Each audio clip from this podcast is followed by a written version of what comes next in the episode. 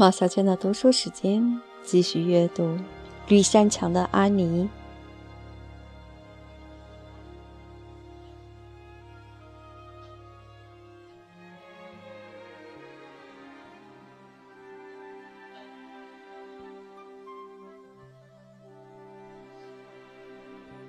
第五章：安妮的身世。你知道吗？安妮像在对知己说话。乘马车多有趣啊！根据我的经验，如果你决定要喜欢什么东西，你就差不多会真的喜欢上它。当然，决心不坚定可不行。坐在马车上时，我就不去想要回孤儿院的事情了，尽情享受旅行的快乐吧。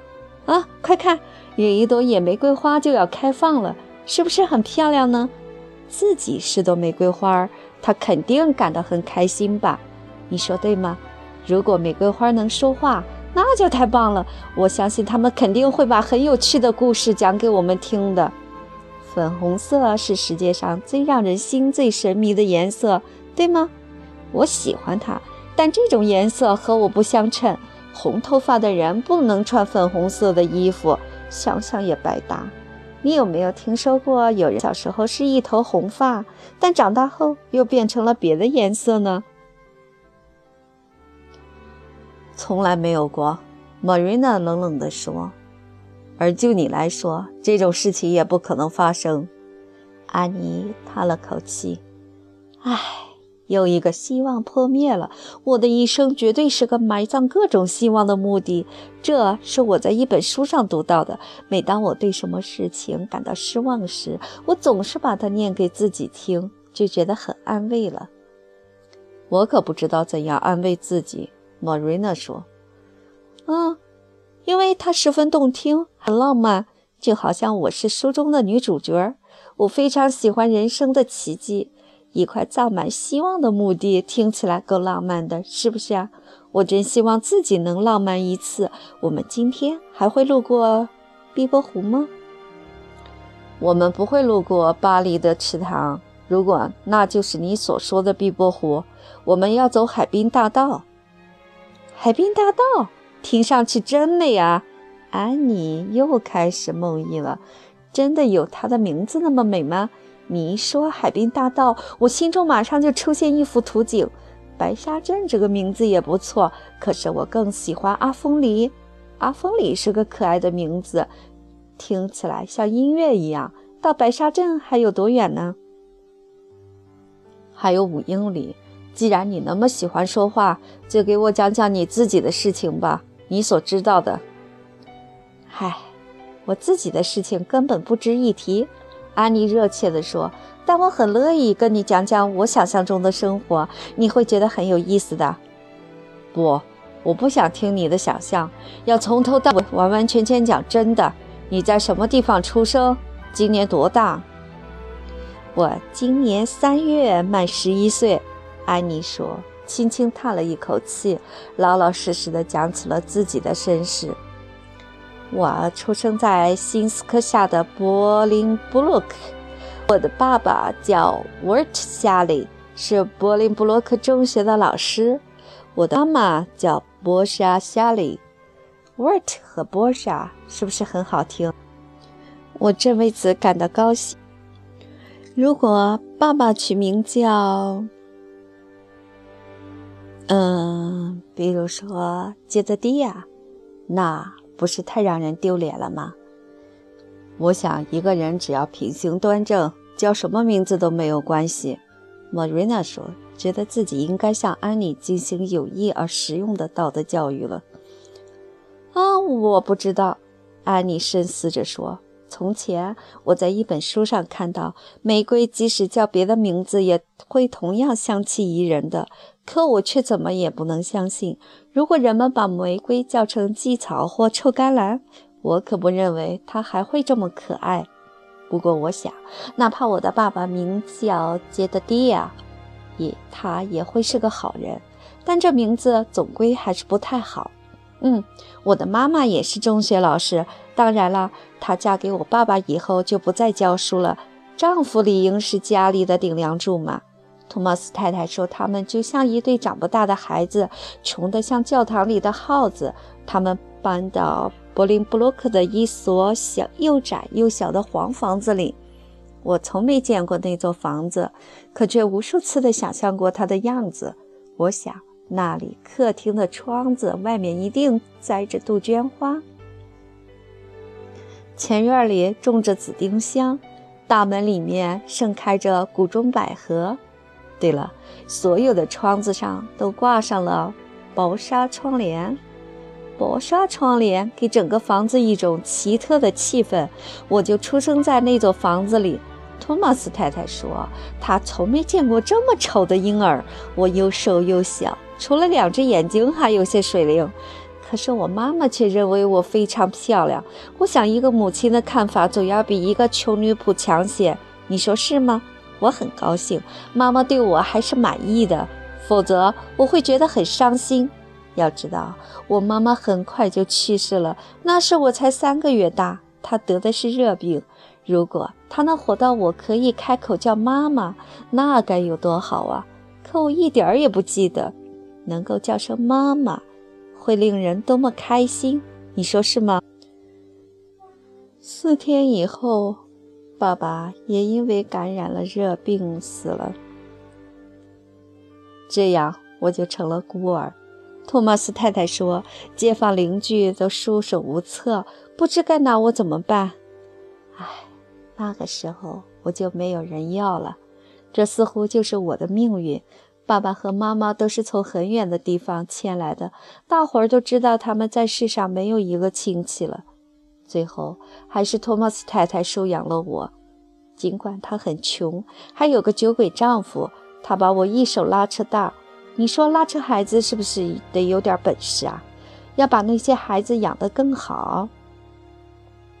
因为每当我顽皮的时候，托马斯太太就会责怪我说：“既然是他把我一手拉扯大的，我可不能做坏孩子，否则怎么对得起他呢？”托马斯先生和太太从。柏林布洛克搬到了马里斯维尔，我和他们住在一起，直到八岁。我帮着照看着托马斯家的四个孩子，他们都比我小，照看他们可不容易。后来，托马斯先生被火车压死了，他的母亲表示愿意将托马斯太太和孩子们接过去，可是他不愿收留我。这下轮到托马斯太太自己束手无策了。他说他不知该拿我怎么办。住在河上游的哈蒙德太太看我会照看孩子，就跑来把我要去了。我跟着他到河上游的家里，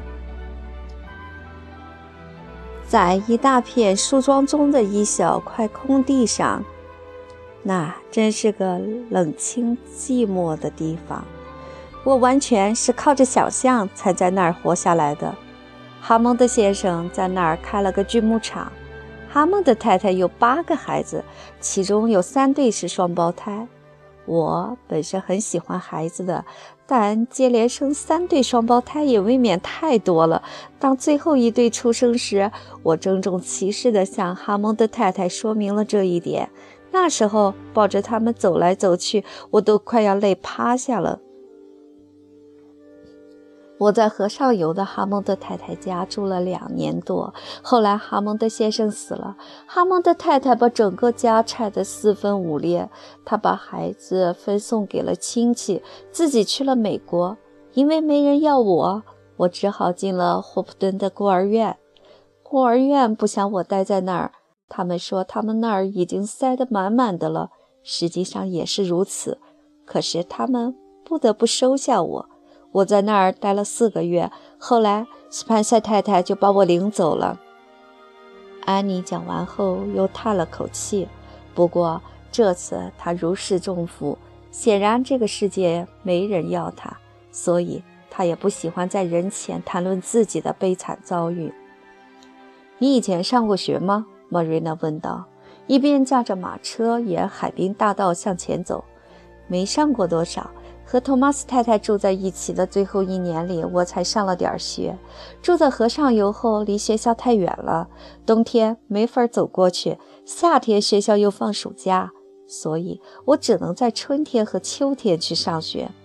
当然啦，在孤儿院我是一直上学的，我读书很不错，背了好多诗，《霍亨林登战役》、弗罗敦后的《爱丁堡》和《莱茵河畔的狂欢》，以及詹姆斯·汤普森写的《湖上夫人》中的好多诗句和四季的大部分诗，能让你心潮澎湃。你难道会不喜欢？第五册课本上有一首诗《波兰的陷落》，整首都令人激动。当然，我没有学到第五册，我只学到第四册。不过，那些大一点的女孩经常把他们的课本借给我看。那些女人，托马斯太太和哈蒙德太太对你好吗？玛瑞娜瞥了安妮一眼，问道。“嗯，嗯。”安妮吞吞吐吐地说。她那敏感的小脸蛋突然涨得通红，满脸窘迫为难的样子。啊，他们的心意是好的，我知道他们其实是想对我温柔亲切的。如果人们存心对你好，那么即使他们并没有做到，你也不要太在乎。他们也有他们的难处。要知道，有个酒鬼丈夫那是很痛苦的，而接连生三对双胞胎也一定够折腾的，是不是？可是我敢肯定，他们其实是想对我好的。Marina 没有再问什么，安妮也一言不发，沉浸在海滨大道的景色之中。Marina 心不在焉地驾驭着马车，陷入了沉思。一股怜悯之情油然而生。他过的是怎样一种忍饥挨饿却爱少怜的生活呀？干了那么多苦工，那么贫困。可又无人关心。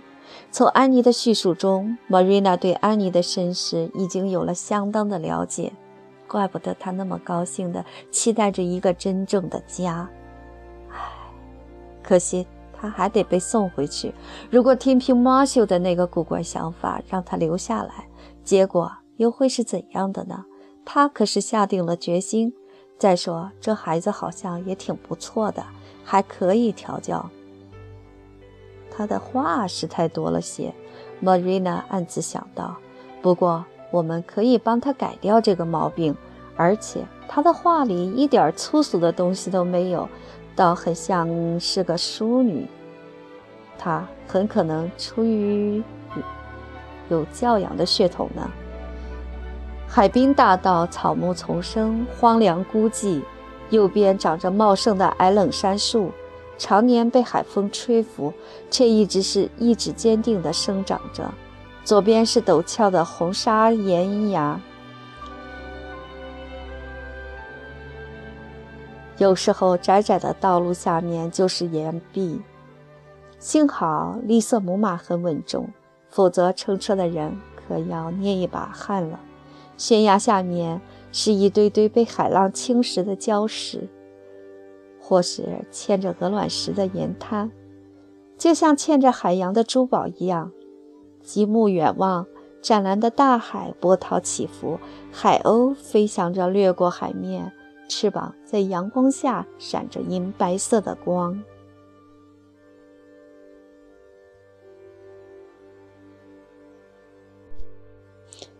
大海真是太美了，对吧，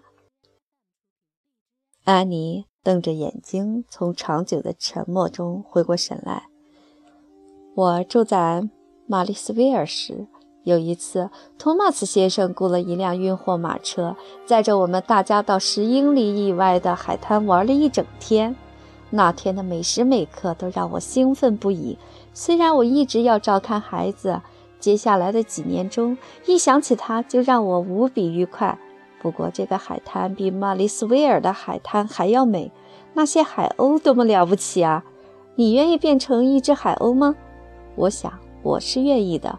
我是说，如果我不是个人间的小女孩的话，想想看，当太阳升起的时候，你就醒来，在水面上掠过，一整天都在大海的蓝色上空翱翔，日落后再飞回自己的壳里，多浪漫啊！